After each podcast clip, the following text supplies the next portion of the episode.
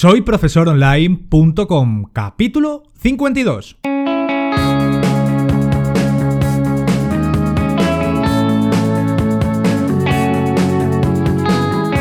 Bienvenidos al episodio número 52 del podcast para cualquier persona que desee compartir sus conocimientos y emprender en Internet al mismo tiempo, ganándose la vida con sus propios alumnos virtuales. Ya lo sabéis, mi nombre es Héctor Abril y hoy vamos a hablar sobre algunos aspectos fundamentales a tener en cuenta para plantearnos cómo hacer bien las cosas y procurarnos posibilidades de llegar a buen puerto como formadores digitales. Y es que no solamente una buena idea nos va a llevar a conseguir nuestro logro, hay varios aspectos que cumplir para conseguir emprender de una manera sostenible. A lo largo de estos 50 capítulos anteriores hemos mencionado herramientas, técnicas e ideas para llevar a cabo un proyecto de educación online, y hasta de cómo ser más productivos. Hoy hablemos de varios aspectos que podemos ampliar en futuras entregas del podcast, pero iniciaremos en este programa. Tal vez son de diferente índole a primera vista, pero en conjunto dan forma al profesional que busca lograr su sueño de enseñar a través de Internet. Empecemos hablando de cómo analizar el mercado, el conjunto de potenciales personas que van a comprar nuestro curso o a participar en nuestras actividades formativas de alguna manera. Así pues, debemos de descubrir si nuestra idea puede llegar a tener interés entre el número de personas que existen en Internet. A priori todo parece a nuestro favor, ¿no? Hay muchos usuarios que participan en redes sociales, leen periodos digitales, blogs y envían y reciben emails. Y por supuesto, hay muchos usuarios que tienen inquietudes y por ello quieren aprender sobre una infinidad de cosas. Pero, ¿Están dispuestos a pagarnos de alguna manera por nuestros servicios? Después de todo, tener una necesidad y estar dispuesto a pagar a menudo son dos cosas muy diferentes. Así que vamos a descubrir cómo podemos analizar si nuestro esfuerzo en construir algo tendrá recompensa económica. Y empezamos hablando de Google, sí, el gigante de Mountain View, tiene mucha información y a nosotros nos va a venir de perlas. Por una parte, tenemos al buscador, Google Search, que ya todos conocemos. En él vamos a analizar los resultados que nos muestra. Debemos buscar las palabras que tienen vinculación con nuestro servicio formativo y añadirle ciertas coletillas, como curso, lecciones, taller. Vamos a ver algún ejemplo. Taller para aprender a tocar la guitarra. Lecciones de inglés para hostelería curso de atención sociosanitaria a personas dependientes. Si analizamos todo esto vamos a conseguir dos tipos de resultados. Los orgánicos, que son aquellos que se han ganado el puesto en virtud de conquistar al algoritmo clasificatorio, y los patrocinados, los que están ahí porque pagan y además los destacan con un tono diferente no tenemos que irnos más allá de las dos o tres primeras páginas para ver si hay empresas y profesionales que ofrecen el mismo tipo de formación o similar para darnos cuenta de que hay mercado favorable, que hay un mercado potencial. Si lo hay para ellos y son grandes, nosotros como peces pequeños podemos llegar a conseguir los suficientes alumnos para comenzar. Se entiende la idea, ¿verdad? Google Trends una herramienta muy interesante que nos puede ayudar a averiguar si hay tendencias de búsqueda en un periodo determinado del año. Tal vez descubramos que nuestro público potencial se interesa más en nuestra formación en determinados meses, aunque bien conocemos que enero y septiembre son los meses favoritos de muchos para iniciar cualquier tipo de aprendizaje, pero para evitar ser generalistas, también podemos ver si la tendencia a lo largo de los años ha ido incrementándose o decreciendo. Os dejamos el enlace de Google Trends para que averiguéis esa información. Amazon, otro grande que nos puede ayudar, la verdad, sobre todo la tienda Kindle, la de los ebooks. Vamos a buscar si nuestro nicho de mercado potencial ya dispone de libros a su alcance y son populares en esta plataforma. Es decir, que estén clasificados dentro de los más vendidos o al menos tengan un buen número de reseñas. Cierto es que es interesante analizar las reseñas de cada uno de los más significativos.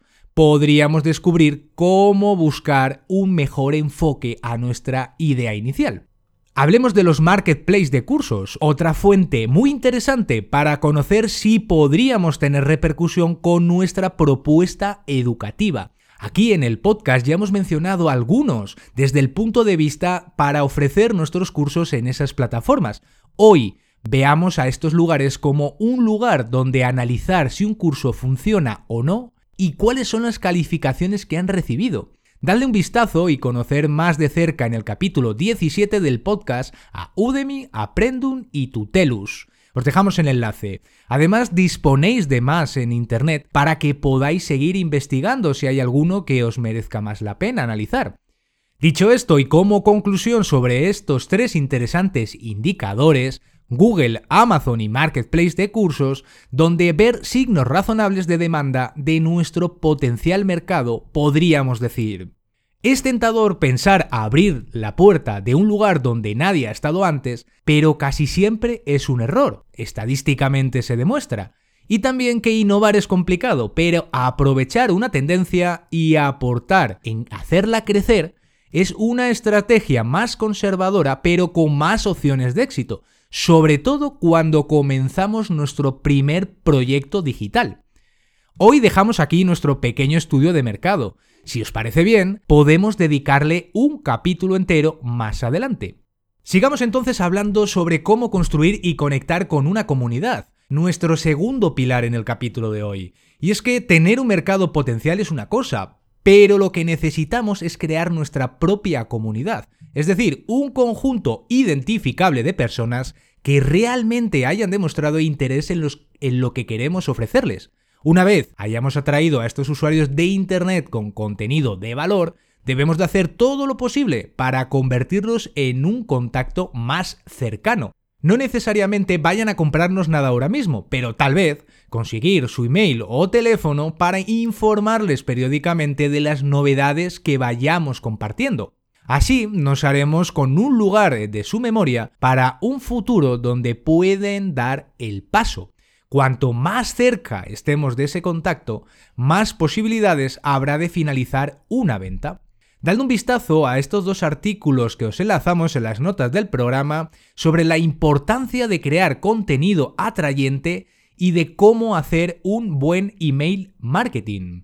Y ahora vamos a continuar hablando sobre que podemos crear grupos en redes sociales como Facebook, LinkedIn o inclusive en Telegram, como vimos en un anterior capítulo del podcast, donde ir aportando recursos, noticias y lo que consideremos que tenga valor y relevancia para nuestros seguidores. Y si queréis ver más alternativas de redes sociales verticales y específicas donde construir una comunidad, Dadle un vistazo al capítulo del podcast donde ya se habló de ellas. Os dejamos también el enlace en las notas del programa. Por otra parte, no olvidemos también crear una lista de email con un método sencillo para incorporar a nuevos suscriptores desde nuestra web. Un nombre y un email nos sirve y basta para contactar con él o ella de manera personalizada. No busquemos aportar únicamente noticias y ofertas comerciales, debemos de conectar a nivel psicológico, es decir, demostrar que somos profesionales en lo que hacemos, aportamos valor a nuestros alumnos digitales, pero sobre todo, sabemos cuáles son sus necesidades y vamos a resolverlas de manera responsable. Contar una historia que englobe todos estos aspectos y que llegue a conectar emocionalmente es el nombre que recibe el arte del storytelling. Desde luego no es fácil, pero hoy por hoy es lo que más conecta con nuestro público. Así pues, crear una comunidad y conectar con ella es una labor constante y muy extendida en el tiempo que nos va a beneficiar en algún momento determinado.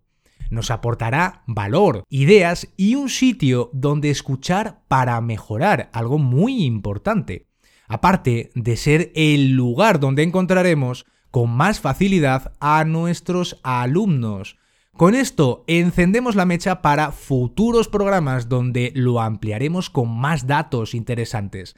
Pasemos ahora a ver otro aspecto muy significativo para todo emprendedor del mundo de la enseñanza digital, el producto mínimo viable.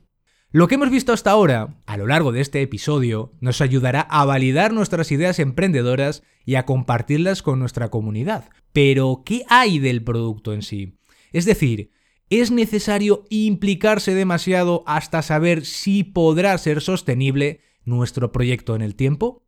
Pues si aplicamos la metodología Lean Startup del señor Eric Ries, veremos que tenemos que ser rápidos en crear, analizar y descubrir si lo que estamos haciendo nos llevará a buen puerto o no. Es una manera muy interesante de evitar invertir tiempo y por supuesto recursos económicos en un pozo sin fondo.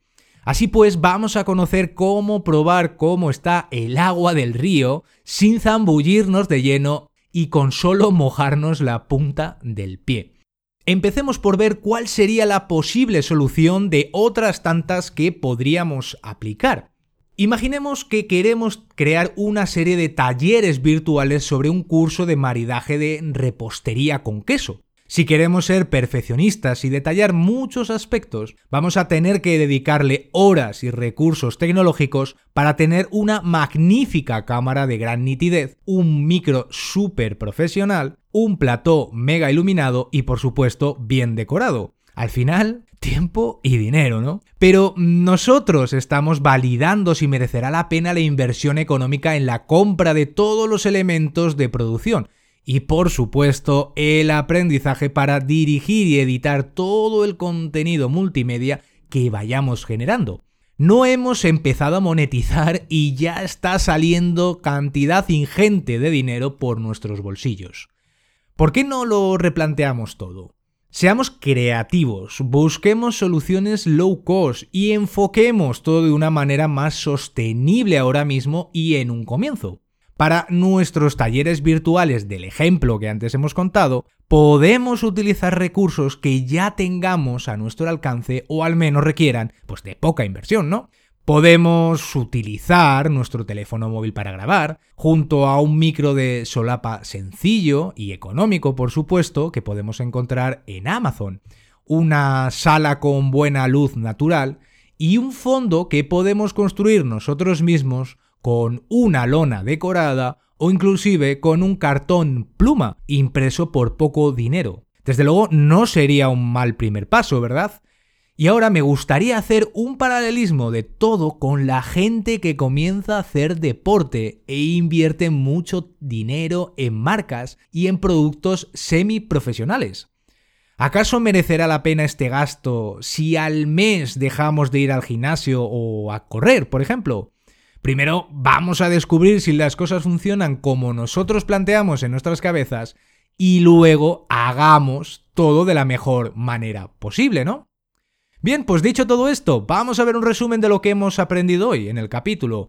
Comenzamos hablando de cómo analizar si hay alumnos interesados en lo que queremos ofrecerles. Hemos también descubierto que rodearnos de una comunidad, ya sea en redes sociales, en Telegram o a través del email, nos va a aportar mucho. Y hemos finalizado hablando de cómo lanzar una idea mínima viable al mercado para que éste la valide y nos deje seguir ampliándola. Y con todo esto vamos a cerrar el capítulo de hoy, aportando nuevas ideas a nuestro proyecto digital para conseguir que tenga un futuro. Y si no lo tiene, al menos descubrirlo pronto para virar nuestro rumbo como profesores online. Hoy cerramos nuestra primera temporada. 52 capítulos aportando nuestra experiencia. Esperamos que os haya ayudado de alguna manera, tal vez no directamente, pero seguro que aportando ideas o al menos iniciando una pequeña chispa que detone vuestras inquietudes emprendedoras. Yo, personalmente, al menos me siento orgulloso de haberlo logrado, sin duda. Gracias a todos los que nos escucháis por vuestros comentarios, recomendaciones en iTunes y me gusta en iBox. Recordad que nos podéis escribir desde el formulario de contacto en soyprofesoronline.com e inclusive en los comentarios del propio artículo. Nos escuchamos ya en el próximo capítulo. Hasta entonces, un enorme saludo. Adiós.